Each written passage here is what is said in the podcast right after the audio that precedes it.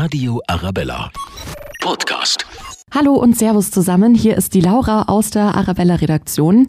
Unsere Ernährung ist ja immer wieder ein Riesenthema. Und irgendwie habe ich das Gefühl, man kann da echt viel falsch machen mittlerweile, weil auch ständig neue Produkte auf den Markt kommen, die angeblich noch besser und noch gesünder sind.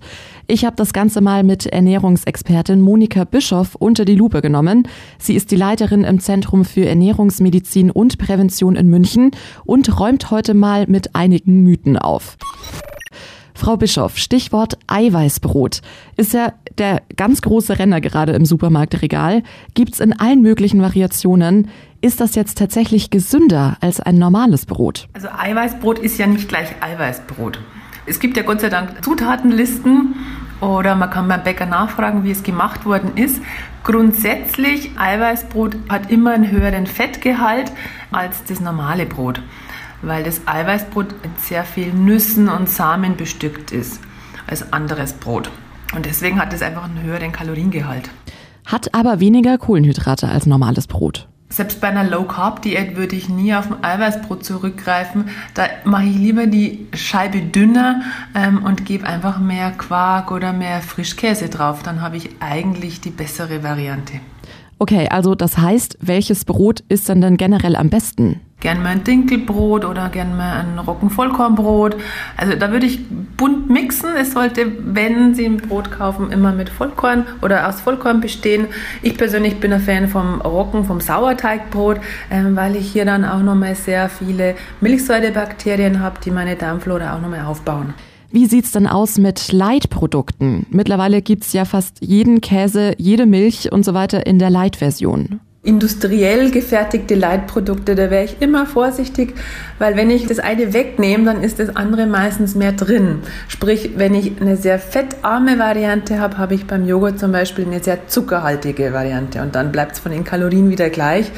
Immer auf natürliche Leitprodukte zurückgreifen, das heißt eher mal einen Magerquark oder den 20-prozentigen statt den 40-prozentigen. Und dasselbe gilt für Getränke, zum Beispiel die Coke Zero hat pro Glas nur eine Kalorie. Bei Coke Zero und bei einer normalen Coke ist es tatsächlich so, dass die Zero keine Kalorien hat aufgrund der Süßstoffe. Und wer gerne oder viel Cola trinkt, da würde ich immer auf die Light-Version zurückgreifen. Noch ein Ernährungsmythos. Frühstück ist die wichtigste Mahlzeit des Tages. Also ich zum Beispiel frühstücke tatsächlich nie. Ich brauche das irgendwie nicht. Ist das jetzt ungesund? Wer kein Frühstück braucht, der muss nicht frühstücken. Für manche ist Frühstück die wichtigste Mahlzeit am Tag. Es sollte nur so sein, dass man spätestens um ja so gegen 10 zumindest der Kleinigkeit isst, weil sonst kommt man zu stark in den Heißhunger rein und dann isst man einfach viel zu viel oder sehr durcheinander. Und dann gibt's ja noch das sogenannte Superfood, aber auch da kann man jede Menge falsch machen, oder? Heimisches Superfood sehr, sehr gerne. Wir haben unglaublich viel verschiedene Apfelsorten, wir haben Kohlsorten, aber alles, was weit, weit wegkommt, davon würde ich die Finger lassen, weil wir nicht wissen, wie dieses Gemüse behandelt worden ist. Und speziell die Avocado, das ist echt traurig. Die sollte wirklich ein Luxus-Lebensmittel bleiben und die sollte so teuer sein, dass man sich die nur einmal im Monat leisten kann. Gut zu wissen. Wie sieht's denn dann mit verschiedenen Samen aus? Also Leinsamen, Chiasamen sieht man ja auch immer öfter, zum Beispiel im Müsli morgens. Leinsamen ist eine sehr tolle Alternative zu den Chiasamen, die meistens verpestet sind mit irgendwelchen Schimmelpilzen. Also Leinsamen sind toll, nur nicht zu viel wegen der Blausäure. Und wenn man sie ins Müsli gibt, würde ich die immer geschrotet empfehlen, damit man auch an die Inhaltsstoffe kommt. Vielen lieben Dank, Frau Bischoff, für die einfachen Tipps und Tricks. Ich glaube, mit denen kann wirklich jeder was anfangen. Und ich muss meinen Avocado-Konsum ein bisschen einstellen. Danke fürs Zuhören und bis zum nächsten Mal. Radio Arabella.